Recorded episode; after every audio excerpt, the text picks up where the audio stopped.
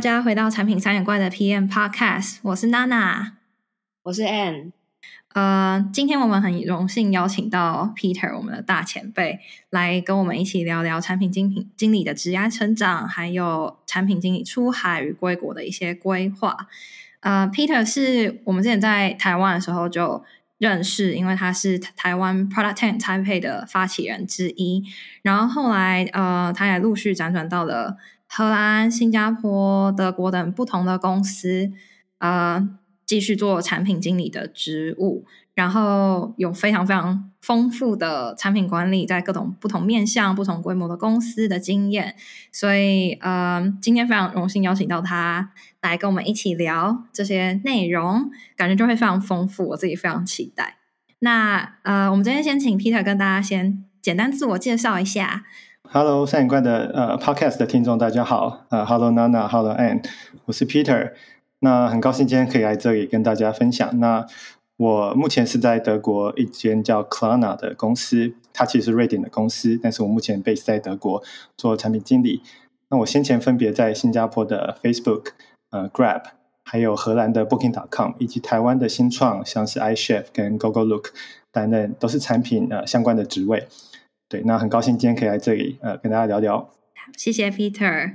嗯，刚刚就是你有提到说，就是你待过台湾的新创嘛，然后新加坡的中大型公司，还有国际企业这些，像 Booking、Facebook 这些大公司。那我们第一题就想说，先来聊一下，就是在这些不同公司、不同产业的环境下，你觉得产品经理大概会有哪些不同的工作内容跟挑战呢？可以简单跟我们的听众分享一下吗？好，那我觉得可以再稍微多讲一下我做过产品的类型好了，因为像刚才提到的，呃，Google Look 它是做来电辨识 App，所以算是 To C 的工具。可是 iChef 做的是面向餐厅、面向中小企业的 POS 的系统。然后像 Booking 啊，或者像 Grab，它是一种呃，比如说它是平台型的产品，有很多不同的角色。那我从这些经验当中，我我觉得其实产品经理有些。呃，能力核心能力是相同的，但也有很多做事情或是了解需求的方法，会因为产品的阶段啊，或是因为产品的面向用户的不同而有所呃变化。那我觉得可以先聊聊的是说，哎，相同的部分，这样子好像大家比较有一个呃共同点可以去发展。嗯，嗯，我觉得产品呃经理能力核心能力相同的部分，呃，我觉得很值得参考的是。我之前看到一个叫做 Product Competency Toolkit 这个这个方法所介绍的，他把产品经理的能力分成十二项关键能力，然后分成四大类，像是 Product Execution 啊，Customer Insight、Product Strategy 跟 Influencing People。我觉得其实不管是在哪一种类型的公司或阶段，好像这四个能力都是必备的，因为你总是会需要去撰写产品的规格啊，你要去获得用户的需求啊，你要去告诉大家说，为你们想往哪个方向走啊，为什么，以及你要去影响你的、嗯、呃，譬如说你的开发者、你的 designer，甚至是你的 stakeholders，呃，说服他们说为什么这是一个比较好的方向等等的，所以我觉得这些关键能力。好像不会随着呃产品的类型或阶段而有所呃变化，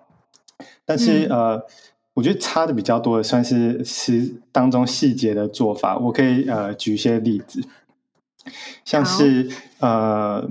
其实，在做 To C 产品中，呃，在这个 Customer Insight，很多时候你是来自于这种量化的一个数据。为什么呢？因为其实用户很多嘛。可能呃都是上百万、上千万的用户，所以比较难说去了解。应应该说，你就有很大的数据量可以去分析。比如说，甚至可以透过 A/B testing 的方式去验证你的一些产品假设。但是有时候做 To B，可能你的客户只有几百个、几千个，你比较难用这种呃量化的方式去验证一个假说。你比较需要透过直化的访谈，或者说呃可能呃透过问卷的方式去了解用户的 feedback。所以我觉得呃虽然大的面向是呃类似，但是在实际上执行的细节的时候，会因为呃不同产品的面向而有所差差别。嗯。那我蛮好奇，就是我突然想到，就是因为你待过的公司当中有比较台湾的新创，也有比较算是欧美型的公司文化嘛。那在公司在 evaluate 呃，在评估产品经理的表现的时候，呃，他们会有特别侧重不同的面向吗？比如说，会不会呃，欧美的公司就侧重呃，可能 communication 或 stakeholder management 更多一些，或是怎么样？有有这样子的感觉吗？嗯，我觉得，如果是因为我的待过的公司，像是台湾的新创跟欧洲的新创跟美国的公司，譬如说像 Facebook 嘛，那我觉得去、嗯、呃没有到非常非常大的一个差别，但是确实还是可以感受到呃工应该说感受到这个工作重点会有一点不太一样。我举例来说，我觉得在台湾的时候。呃，或者说在亚洲的公司，譬如说新加坡的 Grab，算是一个亚洲总部在新加坡的公司嘛。嗯，我觉得在这些公司的时候，呃，虽然我觉得新创，呃，应该说环境都已经相对开放，而且都是大家都很彼尊重彼此啊，但是还是会比较重视是你的效率或你的呃 product execution 这个部分。譬如说，你能够把规格写得多呃。快啊，多完整啊，然后是用多快的方式把这个产品 deliver 出去。其实，在亚洲公司的时候，很多时候效率还是相对重要的。对，嗯、但是在欧欧美的公司，呃，我觉得除了这个执行 p r o d u execution 或者效率之外，更重视的，譬如说是，哎，你为什么做这个？你的 why 是什么？呃，你的愿景是什么？那你你们呃做件事事情的呃理由动机是什么？那更多时候，我觉得会是在这个地方做讨论，跟团队做讨论或沟通，呃，所以我觉得还是有一些呃着重的这个差异。嗯嗯嗯嗯，我蛮有同感的，就是亚洲跟欧洲的比较这个部分。但我不知道是不是因为欧洲公司感觉有时候 deadline 或者是 timeline，他们不一定抓那么紧。好，他们更重视的是，呃，你到底 prioritization 有没有做对，有没有 focus 在最重要的事情上。那有的时候有个东西，有些东西就是很重要，但就是要花很多时间。他们也 OK，这样就是愿意让你花那个时间下去做。我自己也有类似这种感觉。嗯，对，其实我原本呃，应该说，因为我们呃，我跟娜娜都有待过 Booking.com 嘛，所以我们可能会有对对公司的文化或是有一些呃相同的经历。但呃，自从我待做这，其实我也有在呃新加坡的 Facebook 做过。那它是一个美国的公司嘛？那我在那次的经验之后，我就认为，其实欧洲跟美国公司的文化或步调还是有一些差别的。我觉得美国公司当然是呃，可能呃绩效的导的绩效导向，或是说压力步调，其实都会更快。呃，所以很有趣的是我，我呃，譬如说，我刚才会说，欧洲公司、欧美公司其实更重视坏嘛。但是有时候我认为，像美国的公司，譬如说，呃，Facebook 它是以 move fast 为著名的，嗯，所以我觉得在那里做产品经理，好像两者要兼顾，就是你要很会、嗯、呃去呃告诉大家说 why 你的 strategy 是什么。但是同时，你要做的非常好，或者做的非常的执行力很高，就这些挑战真的是呃非常的蛮蛮、嗯、大的这样子。我超级有同感，因为最近我的公司就是 Depop 这间公司，它是一间英国新创，但是被美国的公司就是 Etsy 这家公司收购了，所以我们开始跟那间公司有蛮多的整合吗？就是说。呃，可能会跟他们对齐，他们做怎么做年度规划，或者是他们衡量团呃团队绩效的方式，就是我们有试着在向他们学习，然后公司就变得非常怎么讲，呃，重视 experiment velocity 这一个指标，嗯，也就是说，你到底一个 quarter 内可以做多少实验？就其实也是像你说的，就是美国公司也蛮重视 move fast，跟你如何做的有效率，对。对所以我我非常有感感触，就是从那个欧洲公司要转型到美国公司的时候，就是会有那样子的变化，还还蛮微妙的。对，那我觉得对两边来说，真的都是一个磨合吧。对欧洲公司，就对呃收购你们的公司跟呃你们原本本身的团队成员来说，都是一个磨合的对啊、呃、机会。对，真的。哎，那 Ann 这边有没有什么想要补充？如果你从你现在还是在日本的公司嘛，你有没有什么想要分享或 echo 的部分关于这一点？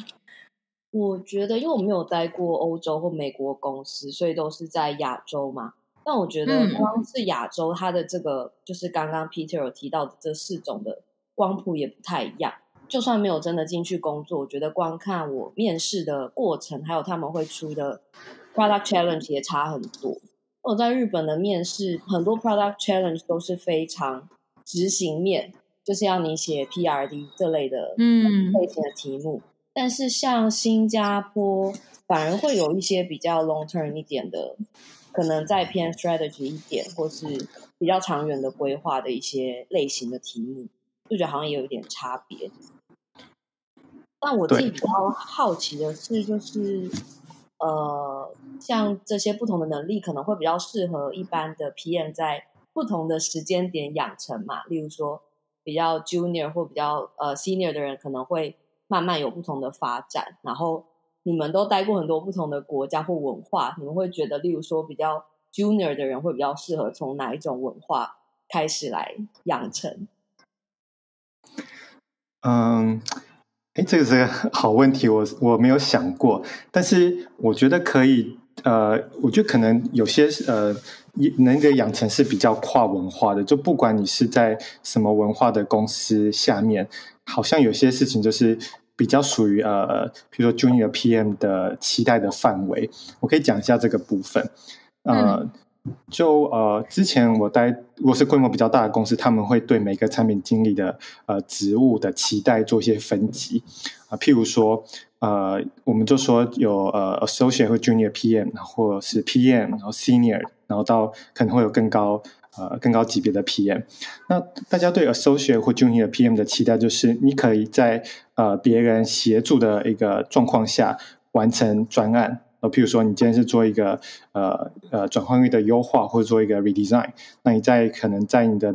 呃 manager 的 support 之下，你可以完成这个专案。这可能是这个 junior 或者 senior、呃、junior 或者 associate 级别 PM 的期待。但是对于 PM 的级别呢，他们就希望你可以独立完成。就不不再需要他人的协助，可能不用说，哎，时常会有人来 review 你的一些执行的状况啊，或是一些 decision making 的一些细节啊，你可以独立完成。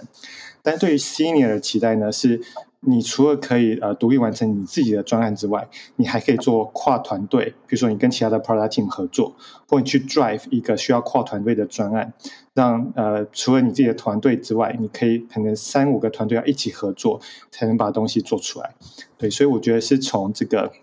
呃 junior 到呃。PM 啊，到 Senior PM，他对这个产品经理所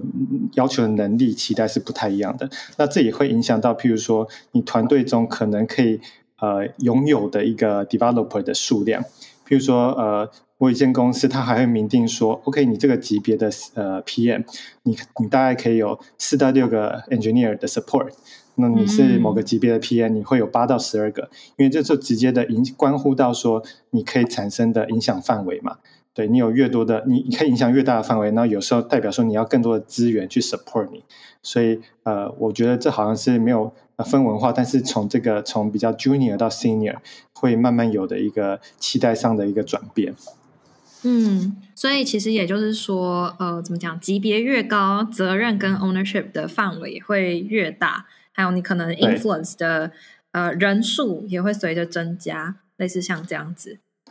没错，没错。那对，所以这是级别对你期待的影响。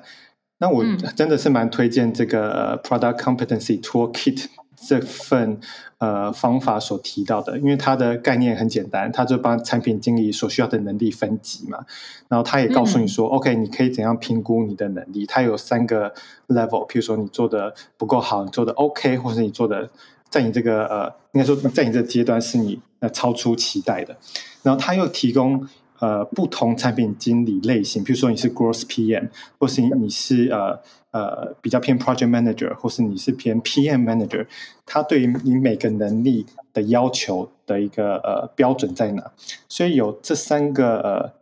就你会先知道有哪些技能嘛，然后你会你会去评估你的技能，以及你会知道诶不同。产品不同类型产品经理所需要技能的呃标准在哪？这样你就可以很好的去呃知道说，如果我今天譬如说我要往 Growth PM 去走，那我可能要把哪些技能点得更满，点得更好，才有办法胜任这样的一个工作。对，所以真的是蛮推荐大家可以去看一下这个嗯嗯嗯这个方法的。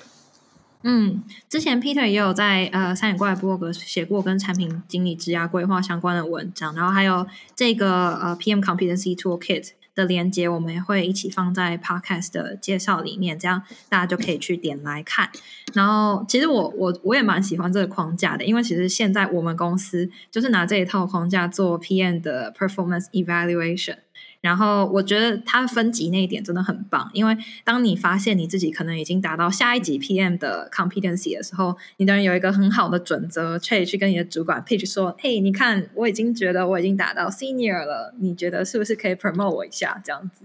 嗯，我曾经用了这个方法跟我的主管讨论，可以让自己的职涯路径比较明确一些啦，等于有一个蛮好的范本在那边对照，嗯，推荐大家。那呃，我也想问一下，就是因为除了就是对于产品经理来说，除了刚刚说的核心知识以外，其实我觉得我越往 senior 的路上走的时候，觉得 domain knowledge 或是 business know how，呃，也是非常非常重要的知识。比如说，像我从来没有做过 payment，我就不觉得我可以瞬间切入变成做 payment 或 FinTech 相关的 PM，所以，嗯，我也我也我也发现说，哦，其实 Peter 你在职涯中碰过的产业非常多样，就各个面向都有。蛮好奇你当初是如何做选择跟安排的？OK，嗯，我其实好奇心蛮强的，所以会一直想说尝试不一样的东西，但是一开始真的也没有特别的安排。呃，我当初是在在 Gogolook 做了蛮久，大概四到五年，这都是 To C 的工具的产品。然后想说，哎，试试看不一样的产品，所以后来到 iChef 去做，呃，对面向中小企业、面向餐厅端的 POS 的产品。然后做了之后，我才发现，哇，这两个真的啊、差超多的。就 To C 跟 To B，呃，譬如说我刚才大概有提到嘛，就是你获取用户需求的方式。To C 比较量化，你可以有大量的数据去 support 你，但 To B 就是很多，譬如说呃商业上的场景，或者说实际上它操作流程、作业流程的差异，其实有时候真的是很大，你要很深深刻的去了解到这个不同的产业的类型，它的 use case 这样，我才发现，哎，原来 To C 跟 To B 差异是这么大。产品经理核心能力可能是类似的，但我觉得产品经理技能很不一样的地方，主要是来自于不同的产业它的 domain knowledge，而这个部分是很难被移植或是被转换到其他产业的。譬如说，像刚才娜娜提的嘛，譬如说你是做 payment 的，或者说你是像我之前有做过，在 Grab 的时候，其实是做这个风控，叫做 risk control，它就是有点像是侦测这种。呃，诈骗使用者在作弊啊，在诈骗啊，或者说去做一些 phishing 啊，做一些不太好的事情。哦，这个 domain 就真的超 specific。那里面的人，很多人是做这种 risk analyst，都是做好几年的。当初当我从一个从来没有做过这个领域的人要跨进去的时候，我就发现哇，真的是有很多 knowledge 要去 pick up，你要去了解说。这这个 domain 的一些专业的用语啊，你要去了解说他们怎么样去 identify 呃这种 suspicious 的呃讯号啊。啊，那我觉得呃真的是好像隔行如隔山，所以产品经理有很大一部分的这种呃知识是呃不同产业会有不一样的，所以呃要怎么样去安排，我觉得主要还是看说自己对呃什么产业或者什么类型的产品是有兴趣的。就就要在那个领域慢慢的累积，那你也会发现，其实从你从 junior 到 PM 到 senior，你会发现这个 domain knowledge 的重要性会逐渐的提升。为什么呢？因为我觉得其实 domain knowledge 也会很深的影响刚才我们提到的这个 product manager competency。譬如说你的 customer insight，如果你在一个产业做久了，其实你也会知道不同产业，呃，应该说不同客户、不同类型的客户他们。呃的需求是什么？他们的 use case 是什么？所以你很快的就可以知道说这个产品设计的好或不好，对不对？而而不是说你还要去做呃使用者研究、去做访谈，才能获取这样的一些知识。对，所以当你呃越往自身走，你要去做越来越多重要的决定的时候，其实这些 domain knowledge 扮演的角色就越来越的重要。嗯，我自己也有这种感觉，就是感觉呃，好像到比较后期开始，当当产品经理可能三到五年之后，公司会因为你有相关的产业经验而对你非常有兴趣。像我有做过几家是 marketplace 或者是 e-commerce 相关的，现在在找工作的时候就会觉得，哎，好像这部分的公司会对我的履历特别关注。反而如果我想要切入 To B 或 SaaS 产品，那那人资好像就会爱理不理这样子。所以我也蛮好奇，就是嗯，Peter 感觉蛮跳了蛮多产业的。那嗯，对于比如说想要探索不同产业的人来说，有没有一些技巧可以帮助他们突破这个 domain knowledge 的限制？嗯，这是一个很好的问题。呃，我觉得其实真的是要跨到不同的呃 domain 或是呃不同的类别的产品去，确实是很难。譬如说，假设你真的没有做过 payment 的话，那确确实 hiring manager 或 HR 就会呃有点疑惑，嗯、对不对？那我觉得这时候要怎么样弥补，就是可能欠缺的知识或 domain knowledge 呢？那我觉得有几个做法。第一个是。你是不是有可能在现有的 project 当中，呃，去挑选跟 payment 比较相近的呃专案去做？它可能不是不一定是跟 payment 这么 core 相关的，呃，但是如果至少是哦，譬如说你去优化整个 checkout 的流程，或者去你去呃新增这个 payment option，那它可能就可以让你从呃一些专案中去累积这方面的经验。那不过我觉得这个难度还是大的啊，所以你一定要很认真的去呃，你要花时间去了解这个 payment，譬如说它呃它的呃架构是什么，它有什么呃 solution，那他常常会遇到的问题是什么，这个是一定需要呃做功课的。但真的呃你真的没做过，你就是跟有做过的人一定会有很多实务上的一些经验的一个差距。对，但我觉得只能透过你真的花时间去呃做功课。或者说在工作上去做，也有点沾到边的专案，我觉得可以帮助呃你呃比较快的去进入这个领域。嗯，真的感觉或许内转或是内部专案的推进，好像好像的确是一个比较实际的做法，就是可以一边累积实一点点实务经验，一边边慢慢移动这样。对，然后另外一个做法是。如果你是在比较大的公司嘛，你就去找那个那个部门的 PM 去聊，就去聊看一下他们呃在做什么专案啊，然后遇到什么问题啊。那我觉得通常呃对方都呃蛮愿意分享的。嗯，可以偷学一点这样子。对，偷学几招这样子。对，我觉得其实呃除了产业以外，感觉 To B 转 To C 或者是 To C 转 To B 好像也有一些小小的障碍。我记得 Anne 你之前有想要。就是找更多 to C 的那个工作，对不对？我原本是做那个、啊、B to B 嘛，嗯、然后对，我觉得我跟 Peter 的想法有点像，就是那时候还在职涯探索期，然后因为你们都是做 to C 嘛，就我身边很多做 to C 相关产品的朋友，所以我就觉得感觉蛮有趣，我就一直想要找这方面的工作来做做看，然后再决定可能长远想要朝比较 to B 还是 to C 的产品去做。然后觉得的确阻碍会蛮多的，就是因为需要的技能就跟 Peter 说的，就是一样差太多了。因为 To B 很多，像刚 Peter 有提到嘛，就是你在收集回馈跟分析数据的能力本身能力上就会有一些落差。再来就是在例如说做优先级排序的时候，用的方法等等一定也会不一样。然后本身我觉得在做产品的心态就会有点差别，所以可能跟 To C 产品的产品团队可能就会比较话不投机，然后我后来是有成功转到 To C 的产品，但是，嗯，我的状况比较特别，因为我是在也是比较 Junior 的时候，那我觉得可能比较 Junior 的时候，呃，因为你是也是要应征比较 Junior 的工作，所以转产业或是 To B To C 可能还算容易。因为他们对你的期待没有那么高，你可能在做的事情还是非常偏执行面、实做，然后跟可能比较专案管理的工作。所以其实我觉得在这个时间点转换工作，我觉得可能说不定难度会稍微低一点。然后，但是问题就会变成，可能我就也比较难真的接触到很核心，就是到底做 To C 产品的一些比较。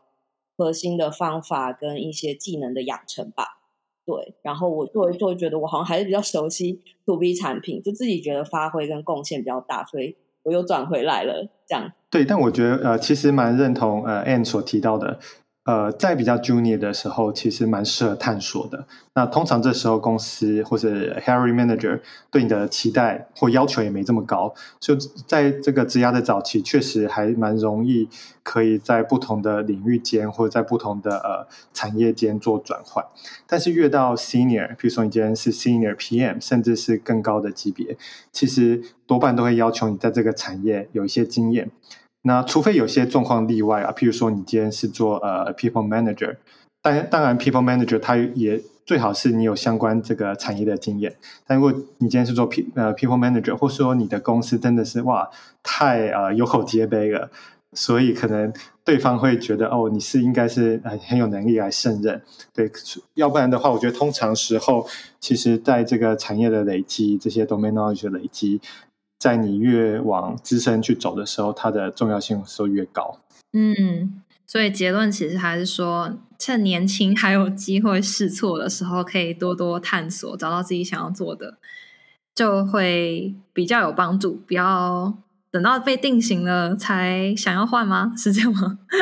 对，就一开始多探索吧，找到自己真的喜爱，嗯、然后也擅长的领域，然后就开始呃慢慢收敛累积。不过，当然，我是一个，我应该是蛮不好的例子。我还是持续探索，所以还是看个人。但是如果真的是考量到这个职涯的发展啊，这个累经验的累积的话，呃，确实呃由广至深，到后来慢慢收敛，嗯、会是个比较好的一个职涯发展的一个路径。嗯，不会啊，我觉得可以多多探索，很好。我只是怕换不出去而已。那呃。就是我们刚刚有谈到说，呃，如何转换，如何换工作或换团队或换面向嘛。其实我自己觉得，就是每次在评估到底要不要换工作，还有要怎么换，其实一直都是很难的职涯课题。所以也想要请教一下 Peter，是你是如有没有什么一套方法帮自己评量说，哦，好，我现在就是应该要 move on，或好，我现在应该就要尝试下一个东西。嗯，呃。我通常在评估要不要换工作的时候，呃，我的标准是很简单，就是说我在这份工作，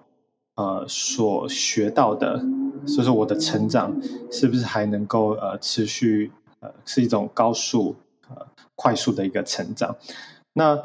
呃，我可以呃举个例子，譬如说，在早期在 GoGoLook 的时候，公司成长得非常快，那呃。我也需要去 pick up 很多新的技能，那我自己也觉得很呃成长非常快。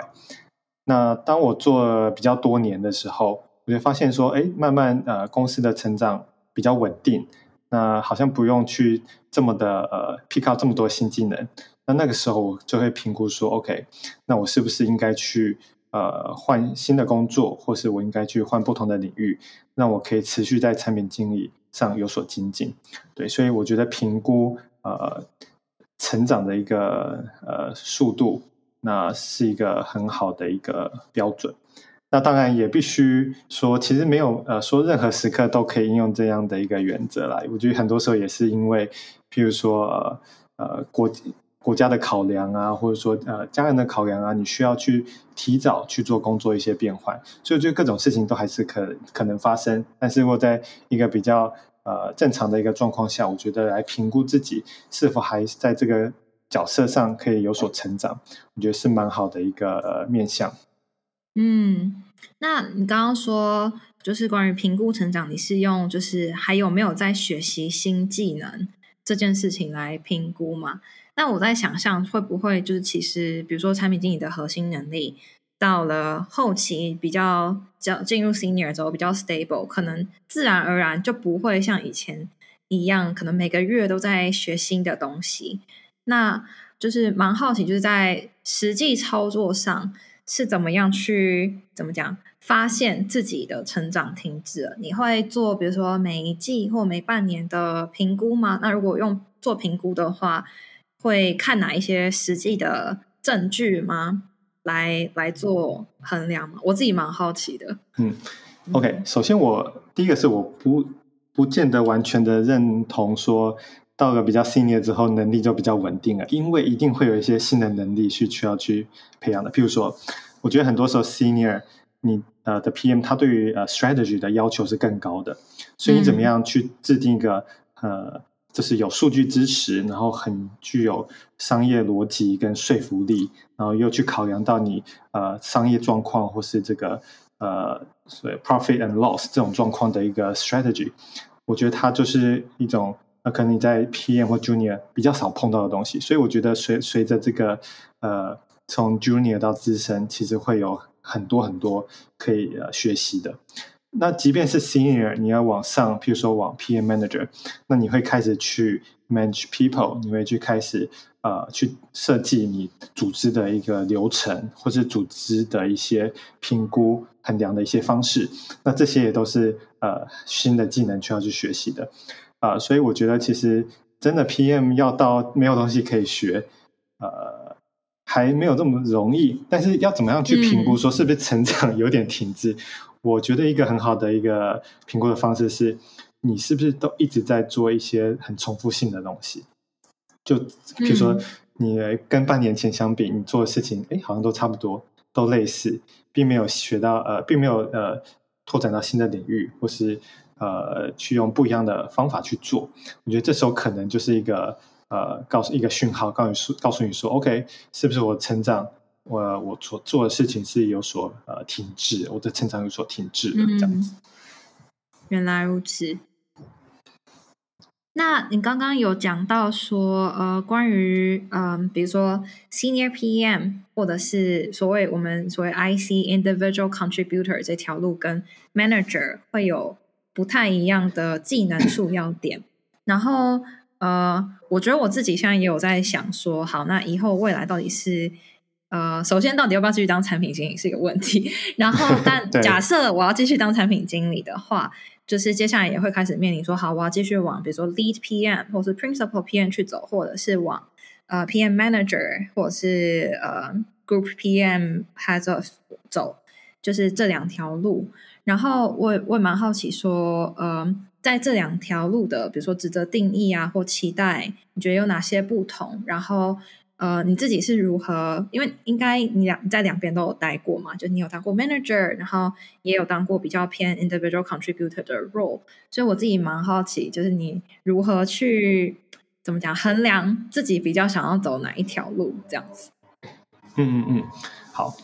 呃，我觉得要怎么样去评估自己比较适合哪一个？那首先是你一定要去 try 过嘛，你才有办法知道。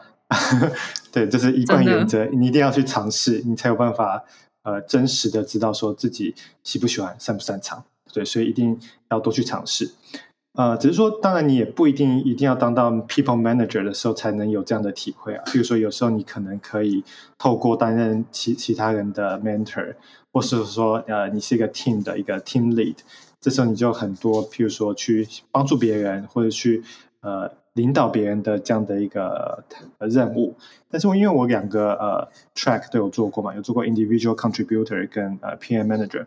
我觉得两个一个很大的差异就是，当 individual 的呃 product manager 的时候，individual contributor 的时候，你就是呃你是在 manage 这个 product，你是。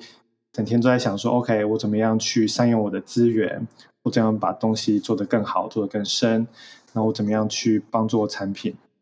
但是，呃，如果你今天是 PM Manager 的时候，很多时候你是在呃 Design 的 Organization，你怎样去帮助你的呃底下的 PM，让他们呃不不是你自己在做，而是你帮助他们把事情做得更好，啊，你帮助他们把资源有效的去分配。所以这是两个很大的一个差别，呃，我我蛮推荐一个呃叫做 Reforge 这个呃 blog 的一个文章，它叫做、呃、Crossing the Canyon，就是跨越那个峡谷或是鸿沟，对对对，然后它是它那个 Canyon 指的是从 Product Manager。到 product leader 这一段，嗯，他们叫做这个 死亡之谷，因为其实真的啊、呃、差太大了。就是你从 PM 到一个 PM manager，你所需要的呃你要做的事情，你所需要的技能，真的有很大的不同。他举了四个呃蛮不一样的地方。第一个是一开始你就是做好一个产品嘛，然后到先到 PM manager 之后，你肯定要去呃管的是多个不同的产品。然后第二个是你原本就把你的产品，你的自己的分内的工作做好。但接下来呢，你可能是要去 train 你的 PM，让他们把事情做好，而不是你自己呃亲自去做。然后再来是原本就是你就是在你的你有多少工程师 designer，你就是把你们分内的资源做最好的配置。可接下来呢，如果你是 PM manager，你就可能就要去分配呃跨 team 的资源，诶，哪些 team 要多少工程师，哪些 team 要多少 designer，你要去做这样的一个分配。那最后呢，嗯、呃，你是 individual contributor 的时候，你可能是怎么样去呃让你的产品的呃 problem space，就是你所影响的范围越来越大。那如果是 PM manager，你就是考虑到整个组织、整个团队，你们要怎么样去在整个的公司中有更大影响力，然后有更大的这个发挥的一个空间，所以不再是考量到你自己个人而已，所以有这四点很不一样的差异。对，所以我觉得从这这当中也可以大概感受到说，呃，从一个 PM 到 PM manager、PM leader，他所做的工作以及他所呃重视的点的不同。嗯嗯嗯嗯，那我也把这篇文章附在我们 podcast 的那个文章里面。这真的太 讲的哦，很多延伸阅读，大家听完可以慢慢读。我觉得这真的讲的太好了。我觉得我很有可能在接下来几年就要面临这个死亡峡谷，我会好好的拜读一番。其实没有这么可怕，但是我觉得一定是你要去尝试，然后你才知道说这当中你是不是真的喜欢。帮助别人，让大家成长，然后呃，透过影响别人，让产品更好，而不是呃，一直都是自己透过自己啊、呃，跟团队去去打造好的产品，这样。嗯嗯嗯嗯。那我很好奇，Peter 在尝试过后，你自己目前是怎么看待？就是呃，例如说未来要走 IC，还是比较偏 People Manager 的这个道路？应该这样讲，我觉得以职涯考量，或者说这种呃职涯发展，多呃多半的时候，产品经理都应该会往这个 PM manager 的呃方式去这个这个 track 去走。对，因为我觉得 PM 其实是沟通或是协作是工作很重要的一块嘛。那这个瓶颈要怎么打破？其实一个人的时间跟能够去沟通的范围是有限的，所以。呃，如果你要在组织中能发挥越越大的影响力，你一定是要透过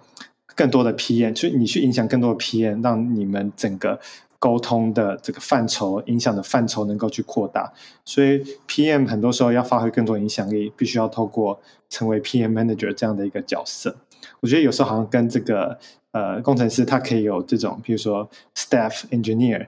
是非常专注在技术，透过一个自自己独立完成一个技术就可以，呃，超级厉害，影响非常多人。我觉得这个有一点不一样，因为 PM 很多时候还是在于你去沟通协作，那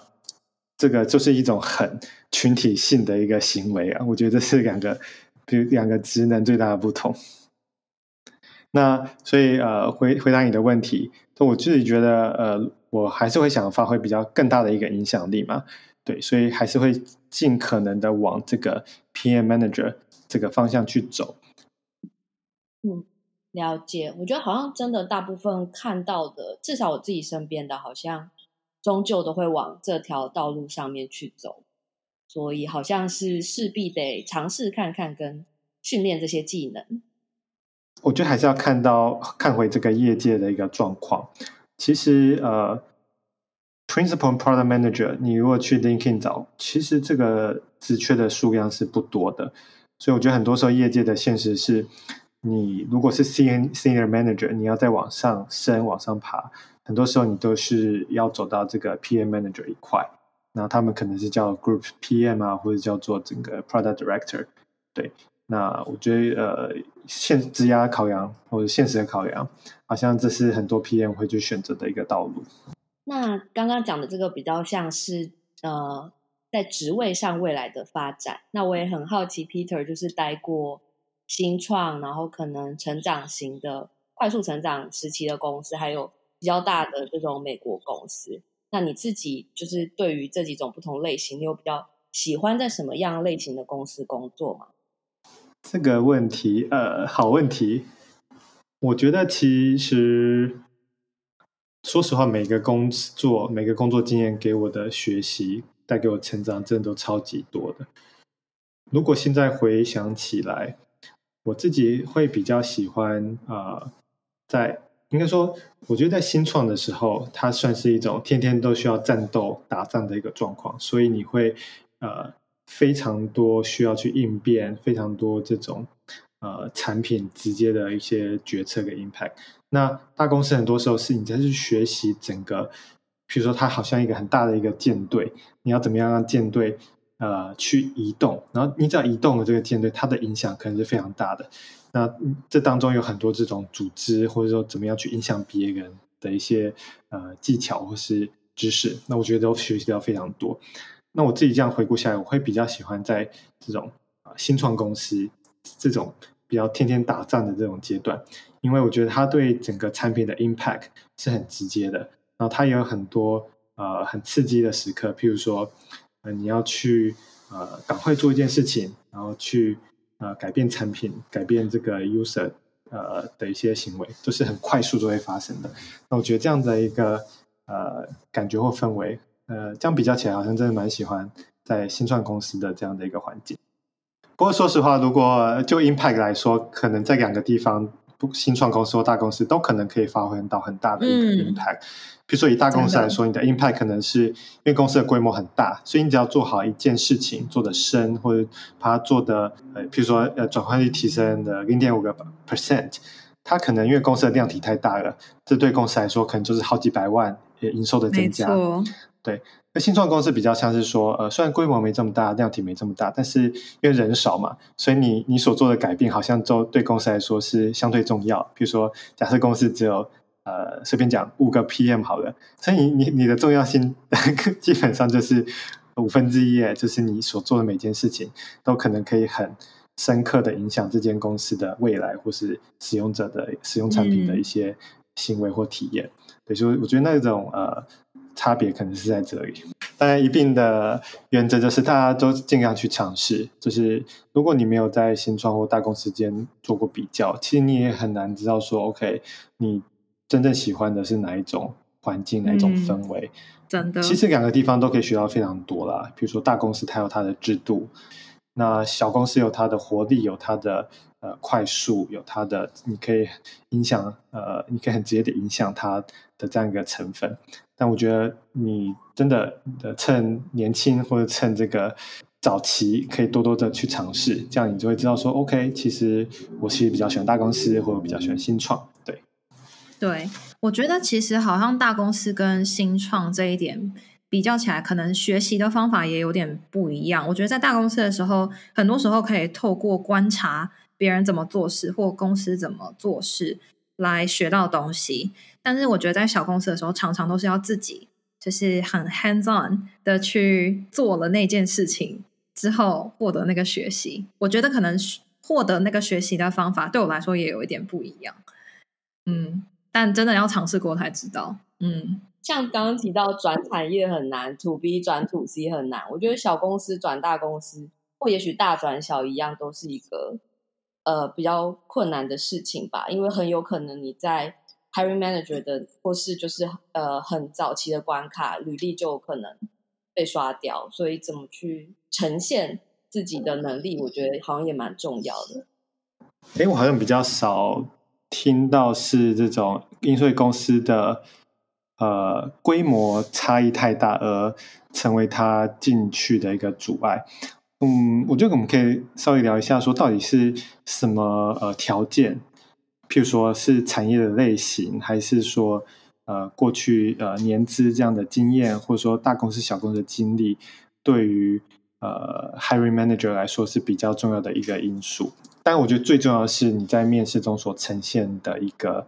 呃，解决问题的一种能力，就是你有没有办法很清楚的去说明说，OK，你为什么做这件事情，做了之后有什么不一样的变化，类似这样的一个很清楚的一个表达，我觉得这当然是很重最重要的一块。但呃，在这个之后，我会认为，其实你有没有这个产品相关的经验，我觉得会好像会比这个组织的规模来得重要，因为组织规模很多时候其实就是一个做这个文化或是一些流程上的差异。其实任何人，如果你是一个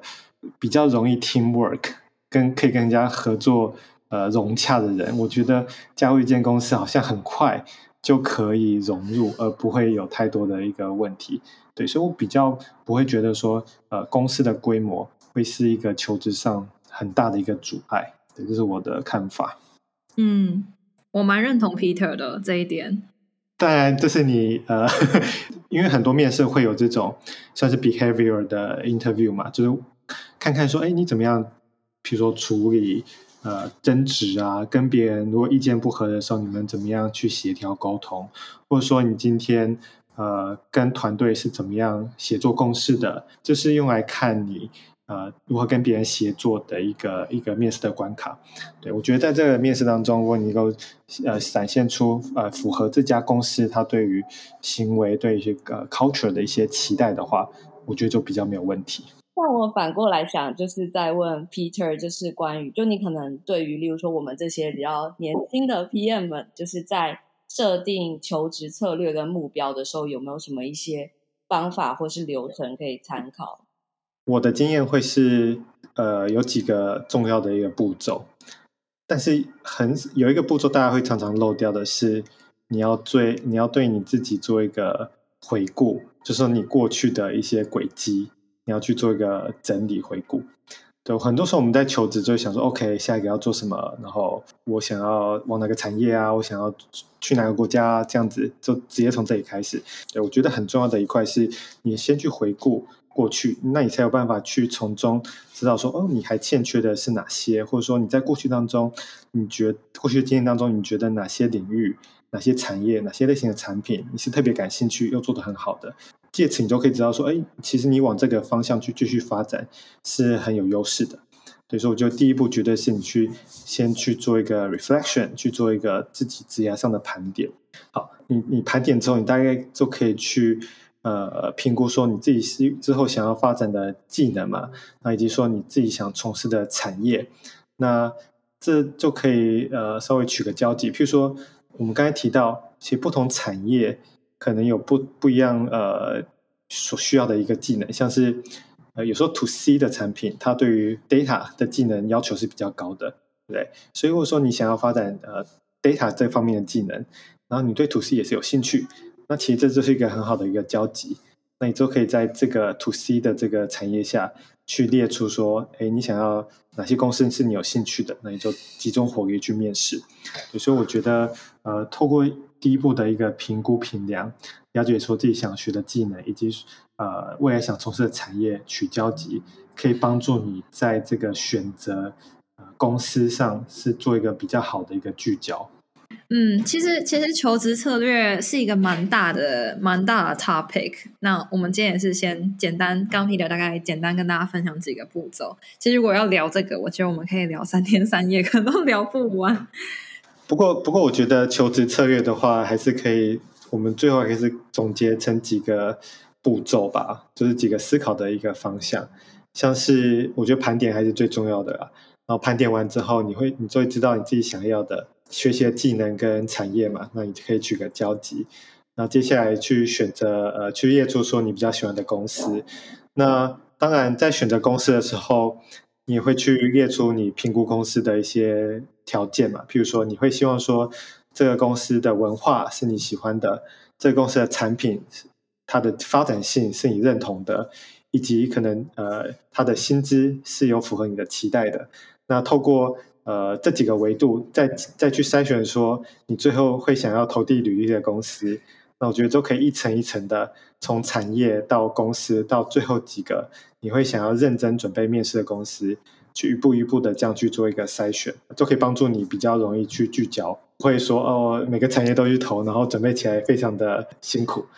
真的。今天非常感谢 Peter 跟我们分享这么多关于职涯规划啊，然后从 Junior 到 Senior 到甚至也到 Manager，我们都有稍微稍微聊到这样子，我觉得内容非常非常丰富，而且我很喜欢最后就是关于求职策略的分享，因为有非常清楚的步骤，然后嗯、回顾这部分我也觉得很重要，而且感觉有的时候也不只是评估工作，其实工作跟生活还蛮密不可分的，所以其实。我们是在聊整个人生的规划，就是你的工作生活到底整体来说想要如何打造，其实就是一个蛮大的 topic。会会觉得其实大家可以慢慢的自己思考一下这样子。我觉得关于选择公司这件事情，之前娜娜也有写写过一篇文章嘛，我觉得蛮好的，呃，也可以推荐大家来看啊。呃，我有写过一篇，就是好像标题叫什么“选择比努力更重要”，就我觉得选择一个对的环境，会对自己的职业发展很有帮助。这样子，那我也可以附链接。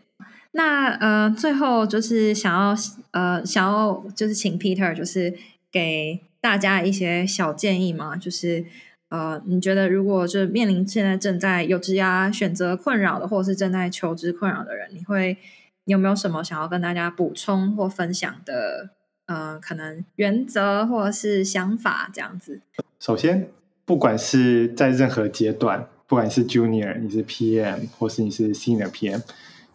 这种抉择或彷徨，我认为是呃都一直存在，不会说你到了很资深，你就完全不会彷徨，说百分之百笃定做要做每个决定或每个步骤。所以这件事情真的是呃在每个时候都会一直存在，所以大家平常心，对，不用太紧张，不用说哎很焦虑，说哎怎么办怎么办？其实它会一直存在。那这时候就要想，呃，那我可以怎么样去？呃，获得一些更好的指引或更好的一些想法。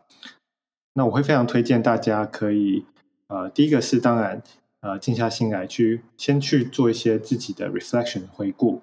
那看看过去自己的职涯，然后去评估自己的能力。我觉得这可以作为第一步。那再来的话，呃，去找一些朋友，找一些前辈，或是你信任的人，跟他们聊聊。因为有时候自己会比较深陷于某个点啊，就很有点容易走不出来。但如果跟朋友聊，多去开放去听取一些不同的建议，有些时候呃，常常会有一些可以帮助自己呃思考的更广的一些意想不到的好处。嗯嗯嗯，或者是像听听看我们的 podcast 啊，听听看，重新听一下这一集，说不定会有一些新的想法。OK，自吹自擂。好，那今天我们就先到这边。啦我们等下还会有跟 Peter 录下一集关于产品经理的出海与归国，所以如果想要继续听的话，要记得订阅我们的 Podcast，然后也可以追踪 Peter 的 Medium，他有写非常多非常多很有启发性跟知识性的文章，很推荐大家去阅读。我会附一堆链接给大家，大家就慢慢看，这样。那就谢谢 Peter。好，谢谢娜娜，谢谢 Ann，谢谢，拜拜，下次见，拜拜，拜拜。